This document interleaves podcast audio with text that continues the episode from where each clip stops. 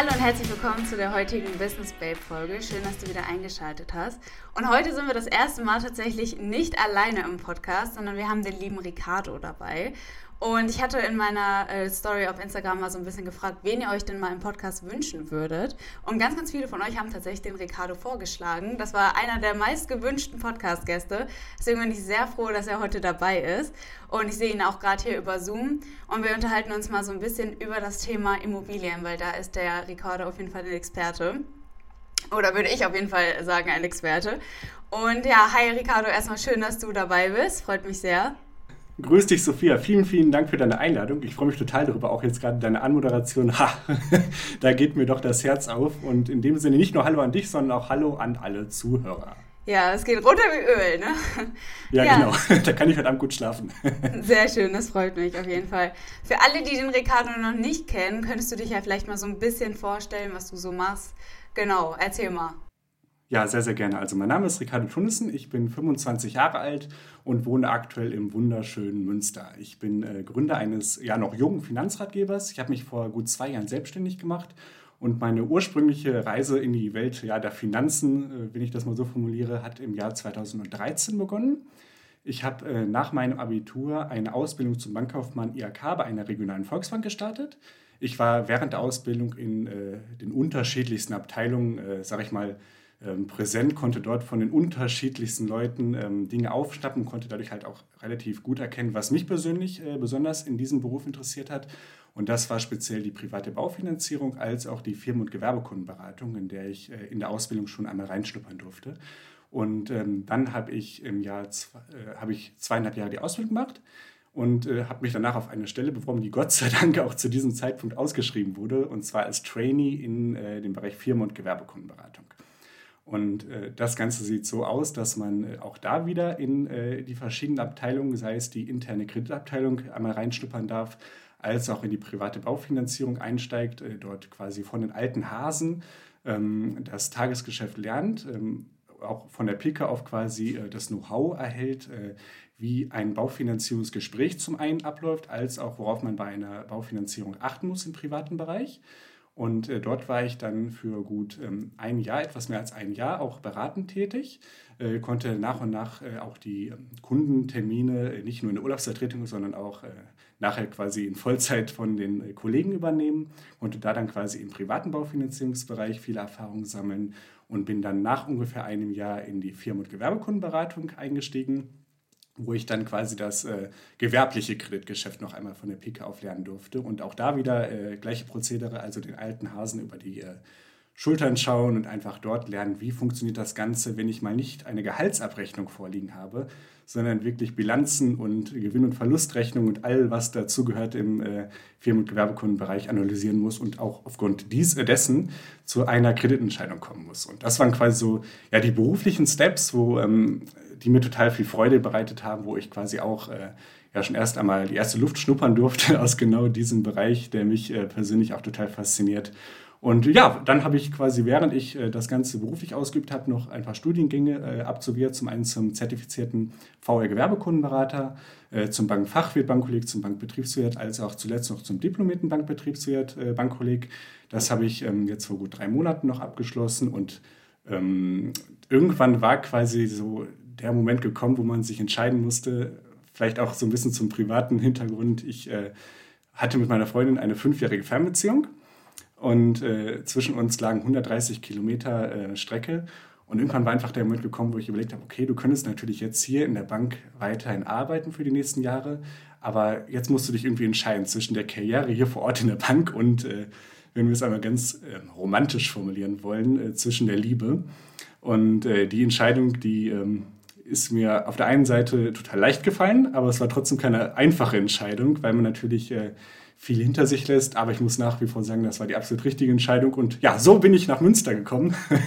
Jetzt bin ich seit gut zwei Jahren hier und dann dachte ich mir, okay, du hattest sowieso schon immer ähm, Lust darauf, dich irgendwann einmal selbstständig zu machen. Jetzt bist du hier in einer neuen Stadt, wo dich keiner kennt, wo du keinen kennst, wo du äh, nirgendwo arbeitest. Wenn nicht jetzt, wann dann?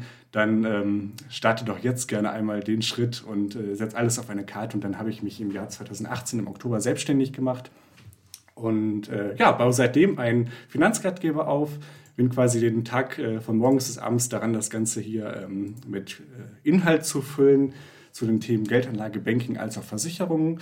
Und vor gut drei Monaten habe ich dann gemerkt, okay, du sitzt den ganzen Tag hier im Büro, machst eigentlich nichts anderes außer äh, Arbeit, nicht reinlesen in Themen, aber du hast niemanden, mit dem du dich mal so wirklich austauschen kannst. Und äh, das war dann quasi der Moment, wo ich überlegt habe, okay, du brauchst jetzt einfach, brauchst einfach mal ein bisschen Kontakt zu Gleichgesinnten.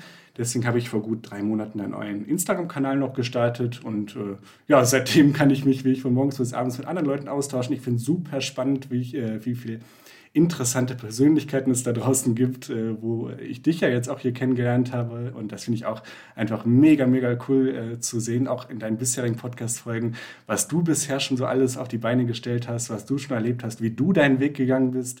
Also ja, ich finde das immer mega wertvoll, wenn man sich einfach selber äh, mit anderen austauschen kann und einfach da auch Inspirationen gewinnen kann äh, für quasi ja, seine eigenen Pläne und was man selber sich so vorstellt.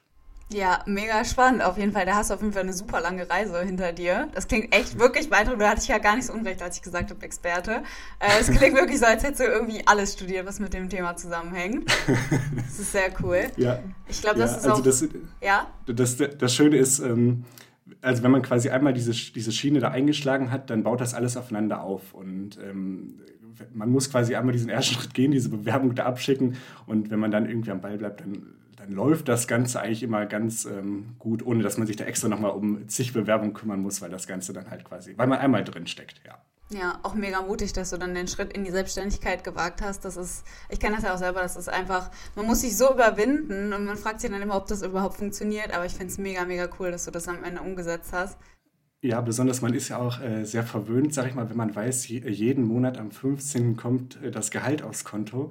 Und äh, jetzt geht man quasi einen Schritt, man fängt bei Null an. Ähm, man weiß überhaupt nicht, ob das, was man macht, äh, funktionieren wird. Ja. Man weiß nicht, wann das erste Geld reinkommt. Und das ist auf jeden Fall äh, nicht nur aus der finanziellen Sicht, sondern halt auch aus dem emotionalen äh, Gesichtspunkt extrem nervenaufreibend. Und ich glaube auch, ähm, also ich hatte auch wirklich zahlreiche schlaflose Nächte, wo man wirklich im Bett lag und hat gedacht, boah, hm. wie geht das denn jetzt? Wie, wie, welche Schritte musst du jetzt gehen? Und äh, man hat in den, oder ich habe jetzt in den letzten äh, zwei Jahren auch so unfassbar viele Fehler gemacht, sodass man halt auch ähm, so viel lernen konnte. Weil ich bin persönlich der Meinung, dass man halt aus seinen Fehlern immer noch äh, deutlich, deutlich mehr lernt als aus jedem äh, gefeierten Erfolg.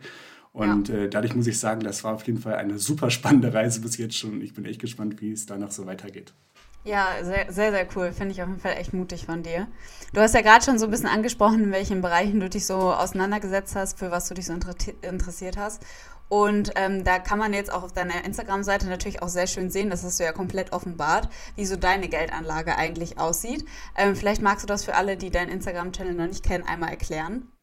Ja, sehr, sehr gerne. Also ich bin äh, mittlerweile an der Börse ein großer, großer Freund vom äh, passiven Investieren. Das heißt, ich lege äh, mittlerweile an der Börse mein Geld ausschließlich in ETFs an, also in passiv gemanagten Indexfonds. Äh, das war aber nicht immer so. Und zwar habe ich zwischen 2013 und 2018 auch äh, viel aktiv äh, investiert, sprich ich habe einzelne Aktien ähm, mir rausgepickt und dort mein Geld reingesteckt. Äh, aber ich muss einfach sagen, dass ich da anscheinend nicht so das große Talent für hatte. und zwar habe ich da wirklich stundenlang rein investiert, investiert an Zeit. Ich habe ähm, mir richtig viel Mühe gegeben. Ich habe die Unternehmensberichte durchgelesen. Ich habe mir die verschiedensten äh, Präsentationen von Unternehmen durchgelesen. Und unterm Strich war mein, äh, meine Rendite meist entweder Marktdurchschnitt oder halt etwas schlechter sogar. Und ähm, deswegen habe ich 2018 für mich die Entscheidung getroffen, ähm, ich verzichte komplett auf das aktive Investieren, spare mir dadurch extrem viel Zeit, die man sonst in die äh, natürlich aufwendige Recherche stecken müsste und äh, gehe quasi den, äh, ja, den passiven Weg und äh, investiere mein Geld quasi ausschließlich in ETFs. Das sind dann äh, zum Beispiel große Indizes wie den MSCI World oder ähm, die, ähm, MSCI Merchant Markets oder halt auch wirklich durch ähm, äh, oder speziell in Sektoren und Branchen, die ich persönlich super spannend finde, die ich dann auch gerne einmal etwas höher gewichte, wie zum Beispiel ähm, ja, die ähm, digitale Sicherheit oder die Informationstechnologie, wo ich persönlich sage, das kann ich mir sehr, sehr gut vorstellen, dass dieser Bereich auch in Zukunft ähm, ja ein, äh, ein spannender Sektor sein wird. Und diese ähm, ja, Technologiebereiche, die gewichte ich dann bei mir im Portfolio definitiv noch etwas stärker, mhm. wobei die ähm, Grundlage doch äh, der MSCI World äh, als auch äh, der MSCI Emerging Markets äh, darstellt. Genau. Du bist auch in den Nasdaq investiert, habe ich gesehen, ne? Genau, in den Nasdaq, in den S&P 500, also äh, auch viel in amerikanische Unternehmen. Und äh, ja, das ist auf jeden Fall das Portfolio, wo ich mich persönlich, ähm, also wo ich persönlich total zufrieden mit bin. Auch im Bereich äh, E-Sports und Gaming habe ich jetzt noch eine kleine Position vor ein paar Wochen, auch aufgrund von äh, Tipps aus der Community auf Instagram äh, eröffnet. Also allein da sieht man schon wieder so einen Austausch untereinander, äh, super, super wertvoll, um einfach Ideen und Inspirationen auch zu sammeln. Und äh, ja, ich muss für, sagen, für mich ist dieses passive Investieren einfach das, die richtige Entscheidung, einfach aufgrund dessen, ich, ähm, dass ich dadurch viel Zeit gewinne die ich wiederum besser in meine Selbstständigkeit investieren kann, ähm, sodass ich quasi eine solide Rendite erziele, den Markt wiedergebe, jetzt keine Überperformance erziele. Also ähm, mir geht mit Sicherheit auch viel an Ertrag, äh, was äh, andere aktive Investoren für sich sichern können. Aber da muss natürlich jeder für sich, sage ich mal, eine individuelle persönliche Entscheidung treffen, was man für sich selber am besten ansieht. Und das ist quasi für mich der Weg, lieber die Zeit in die Selbstständigkeit investieren. Da äh, ist auf jeden Fall der Spaß und hoffentlich ja auch äh, die Rendite nicht aus äh, Geldgesichtspunkten, sondern einfach auch aus Freude und Glückseligkeit ja. am höchsten auf Dauer. Nee, finde ich mega cool. Also ich mache das ja nach dem gleichen Prinzip wie du. Also auch einfach passiv investieren, weil ich die Zeit für andere Dinge brauche. Ähm, deswegen kann ich das sehr, sehr gut nachvollziehen, dass man da diesen Weg geht. Natürlich sind die Unternehmen an sich super spannend und äh, das kann man natürlich auch nebenbei noch machen, sich, wenn man, wenn man sich für spezielle Unternehmen interessiert, sich da so ein bisschen genauer einzulesen. Aber ähm, nee, finde ich auf jeden Fall mega cool. Dein Ansatz auch mit den äh, E-Sports habe ich auch gesehen, finde ich auch richtig cool. ist mal was ganz Besonderes im Portfolio, finde ich sehr, sehr cool. Und in deiner ähm, restlichen Offenlegung hast du ja so ein bisschen auch gezeigt, dass äh, ein sehr, sehr großer Teil deines Investments in das Thema Immobilien fließt. Und das ist ja auch so ein bisschen ja, das Topic von dieser heutigen Folge. Magst du da mal was zu sagen? Ja, gerne, auf jeden Fall. Also der größte Teil meines Geldes ist tatsächlich in vermieteten Immobilien investiert. Ähm, also ich wohne äh, selber zur Miete aktuell und investiere quasi äh, als Investment in Immobilien. Und ähm, dort ging das Ganze bei mir im Jahr 2017 los. Ich habe Anfang des Jahres 2017 meine erste Wohnung gekauft, weil ich, ähm, ich wollte gerne ähm, ja, ein ja, passives Einkommen, wie man das so schön äh, auch nennt, äh, aufbauen, sodass man quasi sein Geld investiert, einmal Zeit und Mühen aufwendet und dadurch halt auch monatlich äh, einen gewissen Ertrag erhält. Und dann saß ich im Frankreich-Urlaub in der Hängematte und hatte mir zuvor eine Buch extra zu diesem Thema bestellt, und zwar Erfolg mit Wohnimmobilien von Thomas Knedel. Und äh, wie der Titel schon suggeriert, also die Unterüberschrift ist, so werden Sie, ähm, ich glaube, in sechs Monaten zum Immobilieninvestor. Und das fand ich total spannend, dieses Buch. Und dann lag ich in der Hängematte, habe mir das durchgelesen und tatsächlich sechs Monate später äh, saß ich dann wirklich beim Notar. Und so ist das Ganze äh, dann ursprünglich gekommen. Also ich habe 2017 meine erste Wohnung gekauft. Ähm, das war auch total aufregend für mich, äh, weil man ja dann quasi aus der Theorie, die man aus der Bankpraxis, aus der privaten Baufinanzierung kennt, äh, quasi auch einmal ins kalte Wasser reinspringt und äh, das Ganze einmal selber äh, angeht, das Risiko auf sich nimmt, weil da ist ja wirklich, das darf man nicht übersehen, ein sehr, sehr hohes Risiko hinter, was das Thema Immobilien angeht. Mhm. Und ähm, dann habe ich 2017, wie gesagt, meine erste Wohnung gekauft. Ich habe im gleichen Jahr dann noch drei weitere Wohnungen gekauft. Äh, und dann im Jahr 2018 noch zwei weitere Wohnungen und habe mich dann quasi im Oktober 2018 selbstständig gemacht, äh, was, wo mir die Immobilien auch sehr, sehr äh, viel geholfen haben, weil man natürlich dann wieder diesen Punkt am 15 kommt kein Gehalt mehr, äh, zu einem gewissen Teil zumindest überbrücken konnte, weil man wusste, okay, du verdienst jetzt nach wie vor monatlich immer noch Geld durch die Immobilien, äh, was auf jeden Fall den Einstieg in die Selbstständigkeit für mich äh, extrem erleichtert hat. Genau. Und äh, ja, also damit bin ich nach wie vor sehr zufrieden. Mittlerweile ist natürlich jetzt äh, das Thema Immobilien erstmal auf Eis gelegt, weil äh, gerade so in der jungen Selbstständigkeit ist natürlich das erste Ziel, ähm, seine Kreditwürdigkeit erstmal wieder aufzubauen, sprich, dass man weiterhin einen Kredit überhaupt bekommt, dass man die finanziellen Mittel zur Verfügung hat. Äh, denn da bin ich, glaube ich, persönlich sehr berufsgeschädigt und bin ein sehr großer Fan von soliden Finanzierungen.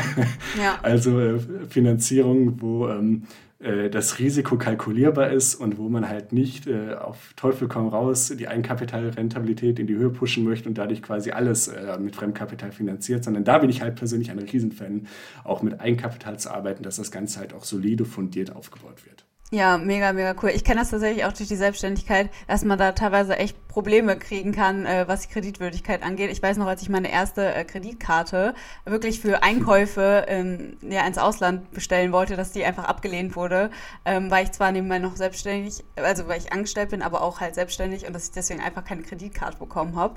Ähm, ja, da kann man auf jeden Fall Probleme haben. Ja, auf jeden Fall. Und gerade auch äh, bei dem Thema Finanzierung sind so die ersten äh, drei positiven Jahresabschlüsse, sage ich mal, immer super, super wichtig. Also es heißt, also ich bin ja auch immer ein großer Fan von individuellen äh, Betrachtung und nicht von pauschalen Aussagen. Man kann aber schon grundsätzlich sagen, dass es sehr, sehr schwierig ist, in den ersten drei Jahren der Selbstständigkeit eine Finanzierung bei einer Bank zu bekommen, hm. was aber nicht bedeutet, dass das Ganze unmöglich ist. Also da muss man halt verschiedenste Punkte beachten, damit man das Ganze trotzdem realisieren könnte. Ähm, aber es ist auf jeden Fall deutlich, deutlich schwieriger, äh, als wenn man natürlich angestellt ist und äh, ja, quasi jeden Monat die Summe X als Gehalt festbekommt, mit dem man kalkulieren kann. Ja, und die Immobilien selber, ähm, betreibst du da auch sowas wie Fix und Flip? Also wertest du die selber noch auf oder sind die dann schon sozusagen fertig? Also ich habe bei der Auswahl bisher darauf geachtet, dass ich eine, eine Immobilie habe, die, sag ich mal, ein solides äh, Fundament hat, also die jetzt nicht ähm, ja, komplett renovierungsbedürftig ist, also die wirklich auch ähm, sofort äh, zu bewohnen, äh, bewohnbar sind. Auf der anderen Seite habe ich allerdings ähm, in drei der Wohnungen eine Einbauküche eingebaut, mhm. äh, weil das natürlich auch sehr, sehr äh, attraktiv ist für potenzielle Mieter. Wenn man zum Beispiel, also ich denke mir auch immer, äh, bei Ein- oder Zweizimmerwohnungen ist es ja oft so, dass ähm, man gerne in die Wohnung einfach fertig einzieht. Und bei größeren Wohnungen, sage ich mal, drei oder vier Zimmer aufwärts, dann ist es ja oft so, dass da quasi eine Familie eher einzieht, einfach aufgrund des äh, höheren oder aufgrund des größeren Platzes. Und ähm, wenn eine Familie einzieht, ist so ist quasi meine Vermutung, äh, ist ähm, die Mietdauer tendenziell länger als bei einer Einzimmerwohnung, wo halt auch oft Single-Leute einziehen. Und ich glaube, je länger man in einer Wohnung ähm, wohnt, desto eher hat man auch das Bedürfnis, vielleicht sich selber eine Küche auszusuchen, was bei Single-Wohnungen, ein- bis zwei Zimmerwohnungen vielleicht oft nicht der Fall ist, wo man einfach einziehen will, man will nicht extra ins Küchenstudio fahren oder zur Ikea sich eine Küche holen, sondern einfach eine fertige Wohnung haben, mhm. ist dafür dann vielleicht auch bereit, monatlich ein bisschen was äh, mehr zu bezahlen. Dafür hat man aber halt äh, keine Kosten, um sich das Ganze anzuschaffen. Und äh, in dem Sinne habe ich schon, sage ich mal, die Wohnung etwas aufgewertet, indem ich da drei Einbauküchen eingebaut habe. Aber ansonsten die Substanz war auf jeden Fall sehr solide. Äh, ein einziges Mal ähm, habe ich mir tatsächlich eine Wohnung angeguckt, die wirklich unfassbar heruntergekommen war, oh. wo zuvor ähm, ein ja, ein sehr, sehr starker Alkoholiker und Raucher drin gelebt hat. Und äh, das Ganze war wirklich extrem, wenn man reingekommen ist. Die Wände waren gelb, man konnte genau sehen, wo die Bilder vorher gehangen haben. Es war ein unfassbarer Geruch in der, äh, in der Luft und die Wohnung war komplett ausgeräumt, alles war kaputt und mitten in der Wohnung im Wohnzimmer lag einfach nur noch eine Matratze, die voll gepinkelt war. Also es war richtig, richtig extrem und äh, wow ja, es, es, hat damit geendet, dass sogar der Makler tatsächlich auf den Balkon gehen musste, um halt äh, nicht würgen zu müssen. Und da muss man sich halt vorstellen, weil der, die Intention des Maklers ist es ja, die Wohnung zu verkaufen. Ja. Und wenn man das äh, selbst vor dieser Intention, dass man das Ganze ja veräußern möchte, nicht unterdrücken kann, dass man sonst würgen musste, dann kann man sich vorstellen, wie übel das war. Und da muss ich dann auch sagen, da habe ich dann Abstand von genommen. Wobei das mit Sicherheit auch für ähm, ja, den richtigen Investor an der Stelle eine spannende Investitionsmöglichkeit gewesen wäre. Aber für mich in dem Moment nicht. Ja, verstehe ich, verstehe ich. Okay, sehr cool. Das heißt, die Wohnungen, die du ähm, mit der Küche ausgestattet hast, waren eher so kleinere Wohnungen, ein bis zwei Zimmer, so nach dem Prinzip. Genau, genau. Also es waren kleinere Wohnungen und die Küchen, die ich da ausgesucht hatte, äh, das sind ähm, ja keine ähm, besonderen äh, von der Optik Küchen, die, sage ich mal, einem aktuellen Trend äh, unterliegen. Also sprich irgendwie weiß nicht, rote Fassaden oder grüne oder gelbe Fassaden, wo man einfach sagt, das ist aktuell in, sondern äh, eher zeitlose Modelle, also mit einer weißen Front, mit einer Holzarbeitsplatte, etwas, was äh, vor 10, 15 Jahren äh, was man gerne in der Wohnung hat und was man hoffentlich auch noch in den nächsten 20, 25 Jahren äh, gerne sieht und was man sich auch nicht als Mieter übersieht, sondern dass das quasi eine äh, breite Zielgruppe an potenziellen Mietern anspricht. Genau, das war mir da sehr wichtig. Ja, verstehe. Okay, also du kamst halt aus diesem Hintergrund und wolltest so ein passives Einkommen mit dem Thema Immobilien aufbauen und hast dich dann mit äh, der Literatur auseinandergesetzt und dann ist es sogar schon relativ schnell passiert, dass du deine erste eigene Immobilie hattest. Würdest du denn sagen, dass jeder diese Vorerfahrung ähm, braucht, wie du sie zum Beispiel hattest, also diese Banking-Erfahrung? Ja, also ich glaube, die äh, meiste Erfahrung sammelt man wirklich durchs Machen äh, tatsächlich vor Ort. Also äh, man kann in der Theorie viel lernen, man kann die Finanzierung für andere Leute ähm, aufbauen, aber trotzdem ist das immer noch etwas ganz anderes, wenn man selber in das kalte Wasser reinspringt. Denn solche Dinge wie ähm, Mieterauswahl, wie, äh, wie baue ich ein Exposé am besten auf? Wie, ähm, worauf muss ich besonders achten, wenn ich eine Wohnung besichtige? Das sind alles Punkte, die man äh, sich in der Theorie gut anlesen kann, die aber in der Praxis nochmal ganz, ganz anders sind. Und ähm, ich glaube, dass äh, man auf gar keinen Fall diese Vorerfahrung braucht, auch durch den beruflichen äh, Hintergrund, den ich jetzt hatte. Mhm. Ähm, man muss aber auf jeden Fall sich extrem gut vorbereiten, denn das Thema Immobilien ist mit sehr viel Risiko verbunden. Ähm, einfach aufgrund der Tatsache, wenn man zum Beispiel bei, auf der, in der Börse ähm, eine Fehlentscheidung trifft, dann kann man das Ganze relativ kurzfristig wieder abstoßen und sagen, ich verkaufe und hat das Geld, was quasi in Anführungszeichen noch über ist, je nachdem, was man da getätigt hat, äh, ein paar Tage später wieder auf dem Konto. Und bei Immobilien hängen natürlich nicht nur äh, die enormen Investitionskosten und äh, die Finanzierung dahinter, sondern auch noch hohe Nebenkosten. Und da sind wir jetzt zum Beispiel in Nordrhein-Westfalen, wo ich investiert habe, bei ungefähr Pi mal Daumen 12 Prozent äh, Nebenkosten. Mhm. Und wenn man jetzt von einer Immobilie ausgeht, die, sagen wir mal einfach als Beispiel 100.000 Euro kostet, dann haben wir da 12.000 äh, Euro Nebenkosten und die sind weg. Also wenn ja. ich jetzt quasi eine Investition tätige, und äh, nach ein paar Wochen, Monaten feststelle, das war gar nichts, war eine richtig schlechte Entscheidung, äh, dann kann ich die Immobilie zwar relativ schnell wieder veräußern, aber dann müsste ich natürlich auch erstmal wieder die Kaufnebenkosten reinbekommen, überhaupt die Chance zu haben, auf plus minus null wieder rauszukommen. Und dadurch ist das Risiko da äh, definitiv nicht zu unterschätzen. Nein. Ja, ja, das stimmt. Ich habe mich auch eine Zeit lang mit dem Thema Immobilien auseinandergesetzt. Ähm, ich weiß nicht, ob du Immocation kennst. Ja, mit, auf jeden Fall. Ja, mhm. mit denen habe ich mich halt auch relativ viel auseinandergesetzt. Und ich war halt auch erstaunt davon, wie hoch die Nebenkosten einfach sein können, gerade wenn so man sich anguckt, was allein der Notar kostet. Ähm, genau. Das sind auf jeden Fall ordentliche Kosten, die da entstehen können. Das heißt, was würdest du sagen, für wen ist das Thema Immobilien überhaupt interessant oder für wen könnte es interessant sein?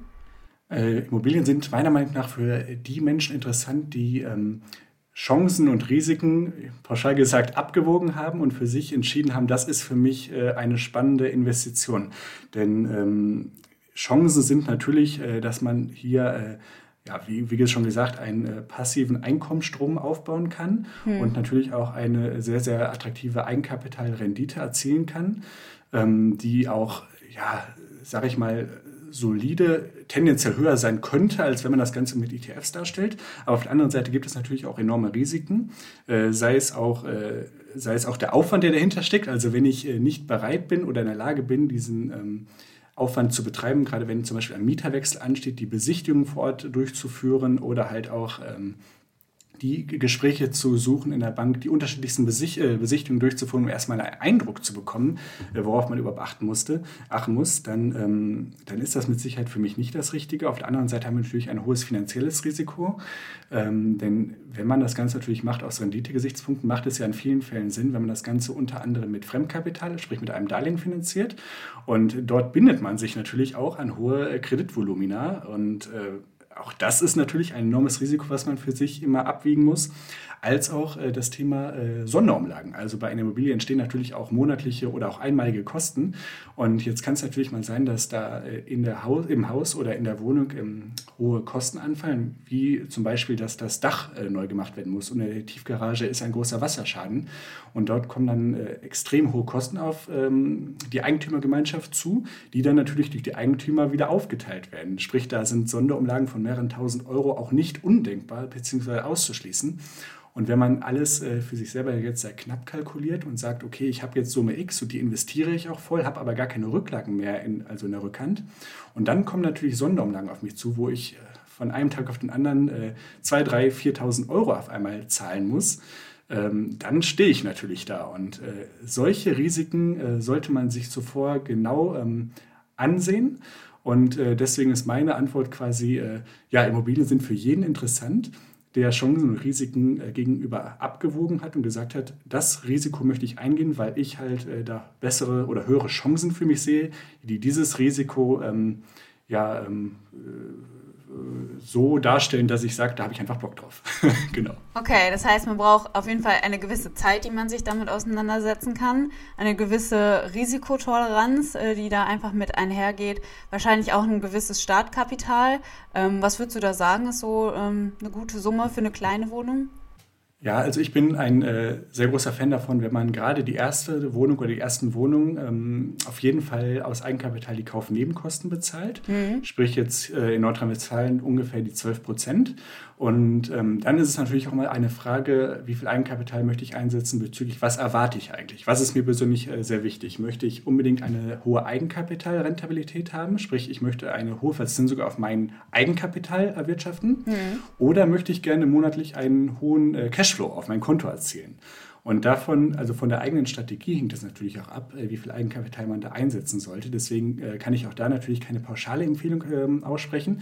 Aber ähm, für den Anfang würde ich persönlich jetzt hingehen und immer die Kaufnebenkosten des Eigenkapital bezahlen. Und ich habe zum Beispiel die ersten Wohnungen bei mir auch noch zusätzlich zu den Kaufnebenkosten 10, teilweise auch 20 Prozent des Kaufpreises noch aus Eigenkapital bezahlt. Na, okay, das heißt, eine gewisse Summe sollte man da auf jeden Fall als Sicherheit, sagen wir ja auch immer beim Investieren in Aktien und ETFs, also so eine gewisse finanzielle Rücklage sollte einfach immer da sein, äh, weil man ja nie weiß, was genau kommen kann. Genauso ist es. Also ähm, wenn man jetzt eine Summe X auf dem Konto hat, äh, die sollte auch meiner Meinung nach bei Immobilieninvestments niemals voll eingesetzt werden, sondern man sollte immer noch einen Puffer haben für zum Beispiel halt Sonderumlagen oder wenn halt wirklich größere Reparaturen anstehen. Äh, ganz spannend ist auch, wenn man das Thema Einbauküche nochmal anspricht. Also wenn ich eine Küche an meine Mieter mit vermiete, dann äh, wird diese Küche natürlich auch im gebrauchsfähigen ähm, Zustand vermietet. Das heißt, wenn dort auch mal die Elektrogeräte kaputt gehen, äh, ich diese Küche aber mit vermietet habe, dann muss ich natürlich als Eigentümer, als Vermieter auch für die Reparatur Reparaturkosten äh, aufkommen und dann gegebenenfalls auch mal einen neuen Herd oder einen neuen Ofen einbauen, der natürlich dann auch wieder ins Geld gehen kann. Was wieder kritisch ist, wenn ich natürlich keine Rücklagen habe. Deswegen auf jeden Fall ähm, äh, meine Empfehlung mit Eigenkapital arbeiten. Die Summe muss jeder für sich selber entscheiden, aber auf jeden Fall auch nicht voll investieren, sodass man nur noch etwas in der Rückhand hat für unvorhersehbare Ereignisse. Ja, sehr, sehr cool. Ich hätte noch so eine kleine Frage, die mir gerade äh, spontan aufgekommen ist. Ähm, ich habe von Gerd Kommer zwei, drei Bücher gelesen und er hat ja auch ein Buch über das Thema Immobilien geschrieben. Und ähm, er spricht in dem Buch auch das Thema ähm, Immobilienblase so ein bisschen an. Ich weiß nicht, ob du dazu was sagen kannst oder willst. Ähm, da hört man ja immer wieder, dass äh, ja, wir an den Punkt kommen, wo vielleicht Immobilien ähm, überbewertet werden oder wir halt weniger Immobilien benötigen. Ähm, kannst du oder möchtest du da noch was zu sagen?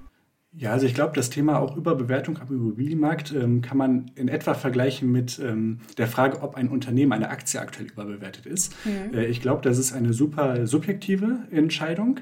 Äh, denn ich glaube, wenn äh, du die gleichen Zahlen, Daten und Fakten äh, dir vom Immobilienmarkt ansiehst wie ich, mhm. dass wir beide trotzdem zu unterschiedlichen Ergebnissen kommen können, weil wir ähm, einfach das, was wir lesen, ähm, anders interpretieren. Und ähm, ich glaube auch, dass zum Beispiel solche Dinge am Immobilienmarkt, ähm, ja, ähm, sie hängen auch viel zusammen mit eigenen, ähm, mit der eigenen Ansicht der Dinge, was man selber von der Zukunft erwartet, welche Zukunftsprognosen man selber vielleicht auch schon so verinnerlicht hat.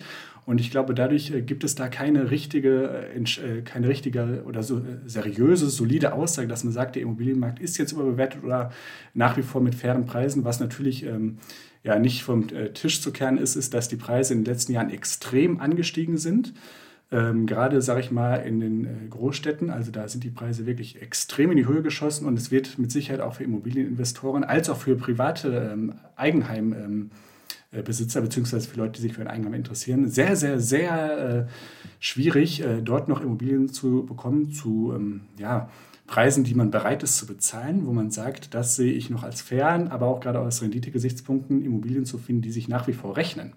Also ähm, ich persönlich ähm, bin auch sehr vorsichtig geworden.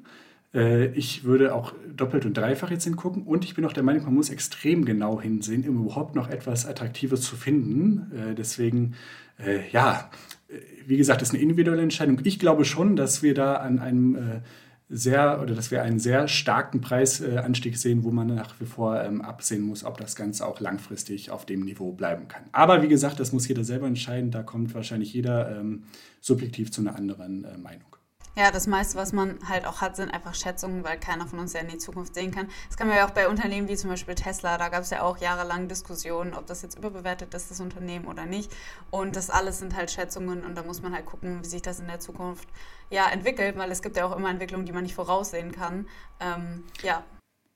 Genau, also unterm Strich ist es wie bei Aktien äh, auch. Also es, der Preis entsteht durch Angebot und Nachfrage. Und äh, die Nachfrage ist natürlich aufgrund des niedrigen ähm, Zinsniveaus aktuell extrem hoch. Man kann sich äh, super günstig Geld leihen, was dazu führt, dass äh, natürlich auch äh, viele Menschen jetzt heute sich ähm, eine Finanzierung leisten können, die vor 10, 15 Jahren noch undenkbar war. Ähm, weil jetzt natürlich ganz andere Finanzierungskonstruktionen äh, möglich sind, einfach weil das Geld quasi günstig ist und dadurch natürlich auch die Nachfrageseite extrem gestiegen ist, die Angebotsseite ja gleiches beziehungsweise etwas äh, nachgekommen ist, aber dadurch sind natürlich die Preise in die Höhe gegangen. Und da ist natürlich auch die Frage, wie sehe ich das für die Zukunft weiter?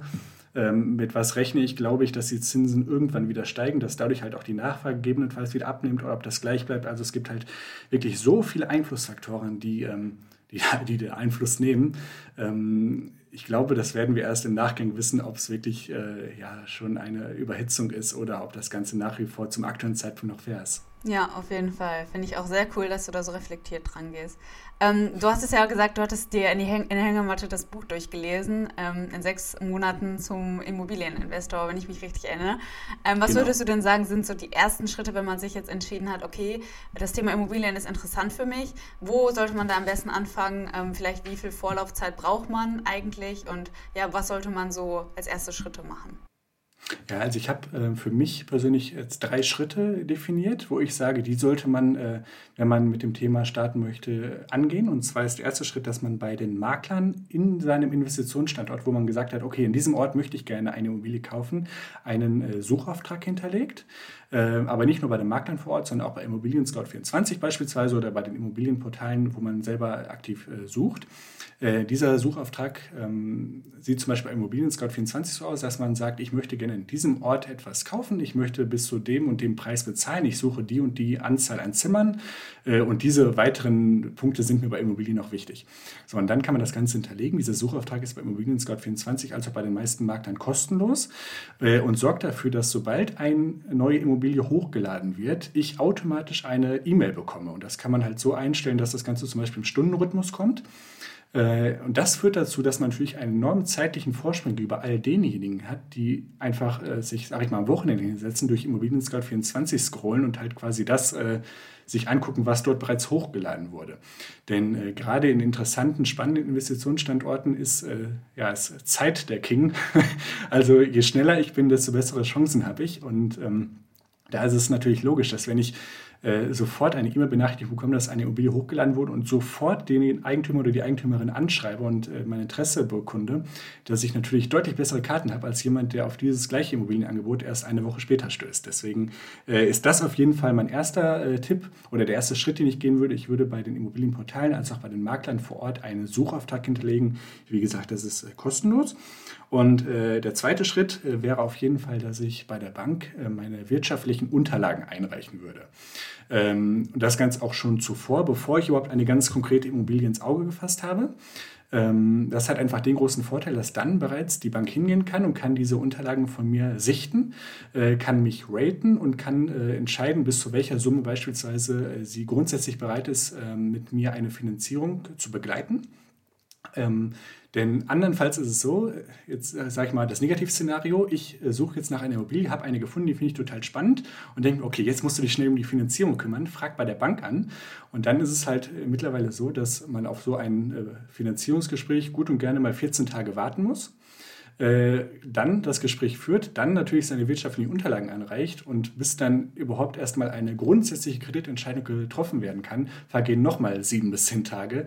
Und äh, wenn wir dann natürlich bei drei, dreieinhalb Wochen sind, von dem Moment an, wo ich gesagt habe, ich möchte die Immobilie gerne kaufen, dann kann man sich natürlich äh, selber ausrechnen, wie dort die Chancen sind, dieses Angebot überhaupt noch zu bekommen.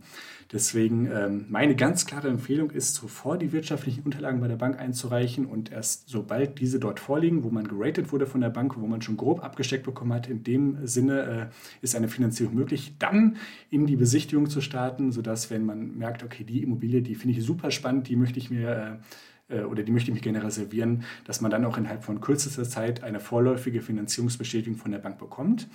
Äh, die bekommt man dann auch in den meisten Fällen, wenn die Bank schon einen äh, von der Person erkennt, von den wirtschaftlichen Verhältnissen kennt, dass man dann einfach das Angebot oder das Exposé rüberschickt und sagt, ähm, bitte um vorläufige Finanzierungsbestätigung. das ist dann quasi ein Schreiben, wo ähm, drin steht, wir sind gerne bereit, Frau oder Herr XYZ grundsätzlich bei der Realisierung seines Vorhabens zu begleiten. Und diese vorläufige Finanzierungsbestätigung kann man dann gerne äh, innerhalb von teilweise 24 Stunden schon beim Makler oder beim Eigentümer vorlegen, äh, sodass man dann natürlich wiederum einen deutlichen zeitlichen Vorsprung wieder beim Thema Zeit sind gegenüber allen anderen Konkurrenten hat und sich da eine bessere Position auf das Angebot sichert. Also das ist Schritt Nummer zwei, quasi die wirtschaftlichen Unterlagen bei der Bank zuvor einzureichen. Und äh, der dritte Schritt, den ich da jedem empfehlen würde, das ist ähm, Besichtigungen durchzuführen, äh, ganz, ganz viele Besichtigungen durchzuführen, äh, um erst einmal ein Gefühl dafür zu bekommen, worauf muss ich vor Ort achten, äh, was sind so, so die Knackpunkte, ähm, wenn man in, in das Haus reinkommt, wo starte ich da, was ist äh, das Wichtigste, wenn ich in die Wohnung selber reinkomme, worauf muss ich da besonders achten, denn ähm, nur weil eine Wohnung schön ist, heißt es nicht, dass sie auch äh, ja, sag ich mal, ähm, ein gutes Investment ist und auch eine solide Substanz hat. Da gibt es natürlich noch ein paar Punkte, worauf man im ersten Eindruck schon achten sollte. Und deswegen ist auch mein, äh, meine Empfehlung für den dritten Schritt, Besichtigung durchführen, ein Gefühl dafür zu erlangen, um einfach ähm, ja, fundiertere, solidere Entscheidungen für die Zukunft zu treffen. Das heißt, du würdest sagen, Zeit ist auf jeden Fall ein sehr, sehr wichtiger Faktor beim Thema Immobilien. Ja, auf jeden Fall. Allein äh, dadurch, dass man sich durch viele Finanzierungen schon bis zu 30 Jahre ähm, bindet, ähm, ist meiner Meinung nach eine überfrühte oder, über, über, oder eine ja, überhetzte Entscheidung bei der Investition äh, definitiv zu vermeiden. Also man sollte sich ähm, in Ruhe Zeit nehmen für die Vorbereitung, denn die Vorbereitung ist meiner Meinung nach das Wichtigste. Denn wenn ich erst einmal beim Notarsitz unterschrieben habe und die Kreditverträge unterschrieben habe, äh, dann gibt es so gut wie keinen Weg erstmal zu, mehr zurück, der mich nicht sehr viel Geld, sehr viel äh, Nerven und sehr viel Zeit kostet. Hm. Deswegen auf jeden Fall äh, gut Zeit einplanen für die Vorbereitung. Da hängt es natürlich auch wieder an jedem, wie viel man da braucht, um erstmal auf ein gewisses Know-how-Niveau zu kommen. Ähm, aber lieber, sage ich mal, ein halbes, ein Jahr oder zwei Jahre vorbereiten, als sonst 30 Jahre äh, ja, eine schlechte Entscheidung, die verfrüht getroffen wurde, auszubügeln. Ja, ja, verstehe. Und hast du da vielleicht noch so ein, zwei Tipps für jemanden, der jetzt ganz frisch dabei ist? Vielleicht so Kleinigkeiten, die du gelernt hast, die hilfreich zu wissen wären? Ja, also ähm, mein, meine Tipps sind quasi, ähm, es gibt ja auch oft, gerade zum Beispiel auf Instagram und auf YouTube, viele pauschale Aussagen. Äh, zum Beispiel, das und das äh, ist schlecht und das und das ist gut. Manche Produkte beispielsweise werden in den Himmel gelobt, andere wiederum werden dafür verteufelt. Und da ist meine klare Empfehlung, dass man äh, immer individuell alles betrachten sollte. Ich glaube nämlich nicht, äh, auch gerade wenn man auf das Thema ja, Finanzierungsbausteine anspricht, äh, dass es keine guten und keine schlechten Produkte gibt, sondern einfach nur passende oder unpassende. Ähm, für Person A kann eine Sache total gut sein, für Person B kann das komplett unpassend sein. Deswegen äh, ist meine Empfehlung quasi für jeden, der sich grundsätzlich auch mit dem Thema Finanzen beschäftigt, äh, immer alles individuell zu betrachten und auf sich, seine eigene Situation, auf seine eigenen Erwartungen, Erfahrungen, auf seine eigene Risikotoleranz äh, äh, das Ganze ja, anzusehen. Und äh, zum Beispiel, ich weiß auch, das ist ein ganz, ganz großes Thema, das Thema äh, Bausparverträge. ich wusste, dass du das sagst. Ja, in den sozialen Medien. Und äh, ich bin absolut bei den Leuten, die sagen, äh, Bausparverträge sind ähm, für die meisten Leute totaler Blödsinn, äh, weil sie ähm, zum einen kostenintensiv sind und absolut kein Sparprodukt, weil die Kosten äh, die Rendite, was ähm, die Spareinlagen oder beziehungsweise was das Guthaben des Bausparvertrags angeht, äh, deutlich übersteigen. Äh, aber auch da bin ich auch wieder ein Fan von dem ganzen, äh, von der individuellen Betrachtung. Ich habe bei mir alle Finanzierungen tatsächlich mit Bausparverträgen aufgebaut. Äh, nicht aufgrund des, der Verzinsung des Sparguthabens, sondern einfach aufgrund der Tatsache, dass ich mir dadurch einen Zins für 30 Jahre sichern konnte. Ähm, bei den meisten Bankfinanzierungen ist es ja so, dass die Zinsverschreibungen auf 10, 15 Jahre beschränkt sind. Und ähm, nach 15 Jahren weiß niemand von uns, wie das Zinsniveau ist. Und da muss man einfach in sich hineinhören und äh, einfach überlegen, okay, was ist mir dort persönlich wichtig? Und für mich persönlich war es zum Beispiel wichtig, dass ich weiß, von heute an bis zum Ende der Laufzeit, bis alles zurückgezahlt ist, äh, auf den Cent genau, wie hoch meine monatliche Rate ist, sodass wenn in 15, 20 Jahren die Zinsen doch aus irgendeinem Grund steigen sollten, wovon ich persönlich ja muss jeder für sich selber entscheiden. Ähm, falls das so sein sollte, dass die einmal explodiert, das wollte ich für mich vermeiden und deswegen habe ich alle Finanzierung mit Bausparverträgen dargestellt. Äh, deswegen ist meine Empfehlung quasi alles individuell zu betrachten und ähm, äh, jeder hat da ja andere Ziele, Erwartungen und ähm, nichts ist schlecht oder gut, sondern alles ist entweder passend oder passend. Das ist so mein Abschlussfazit zu dem Tipp für den gesamten Finanzbereich. Ja, super, vielen Dank. Ich glaube, dieser Podcast kann auf jeden Fall vielen, vielen Leuten helfen, die sich mit dem Thema auseinandersetzen wollen. Für alle, die das Thema auch weiter interessiert, können Sie den natürlich bestimmt auch auf Instagram schreiben, oder? Ja, auf jeden Fall gerne. Also ich freue mich immer riesig über Austausch, sei es in den Kommentaren als auch in den vielen privaten Nachrichten, wo wir uns jetzt schon äh, ja, wirklich mit wertvollen Infos oder auch Tipps oder Fragen austauschen konnten. Also alles ist da bei mir äh, sehr willkommen, wenn Fragen bestehen oder auch Themenwünsche, immer raus damit. bei mir findet man da immer ein offenes Ohr. Ja, okay, sehr schön. Dann packe ich auf jeden Fall alle Informationen zu dir äh, unten in die Show Notes. Das heißt, ihr könnt da auf jeden Fall euch mal die Seite vom Ricardo angucken. Ähm, der ist auch wirklich sehr, sehr aktiv, muss man sagen. Äh, sehr, sehr gut und durchhaltevermögend äh, dran geblieben. Jeden Tag sieht man wundervollen Content von ihm. Deswegen schaue ich mir die äh, Stories von ihm auch immer sehr, sehr gerne an. Und dann danke ich dir auf jeden Fall, Ricardo, für das wundervolle Interview. Das hat bestimmt vielen, vielen Leuten weitergeholfen. Und, ja, ich danke ähm, dir, Sophia. Vielen, vielen Dank für deine Einladung. Das hat mich total gefreut. Ja, super. Also wenn so viele Leute aus der Community nachfragen nach dir, dann äh, habe ich natürlich auch keine andere Wahl. Außerdem finde ich dich natürlich auch sehr persönlich sehr, sehr interessant und sehr spannend. Und was du auch machst, finde ich auch sehr, Dank. sehr beeindruckend. Vielleicht können wir uns ja ähm, in einer anderen Podcast-Folge auch nochmal über das Thema, ich weiß nicht, ob du dich mit dem Thema Reads auseinandergesetzt hast, schon so ein bisschen. Ja, auch auf jeden Fall. Äh, also da kann ich auch gerne was zu sagen. Ja, sehr schön. Dann haben wir schon das äh, nächste Thema für die Podcast-Folge gefunden. Und dann wünsche ich euch auf jeden Fall einen wundervollen Tag noch. Äh, vielen Dank fürs Zuhören und wir sehen uns bei der nächsten Folge. Tschüss. Ciao.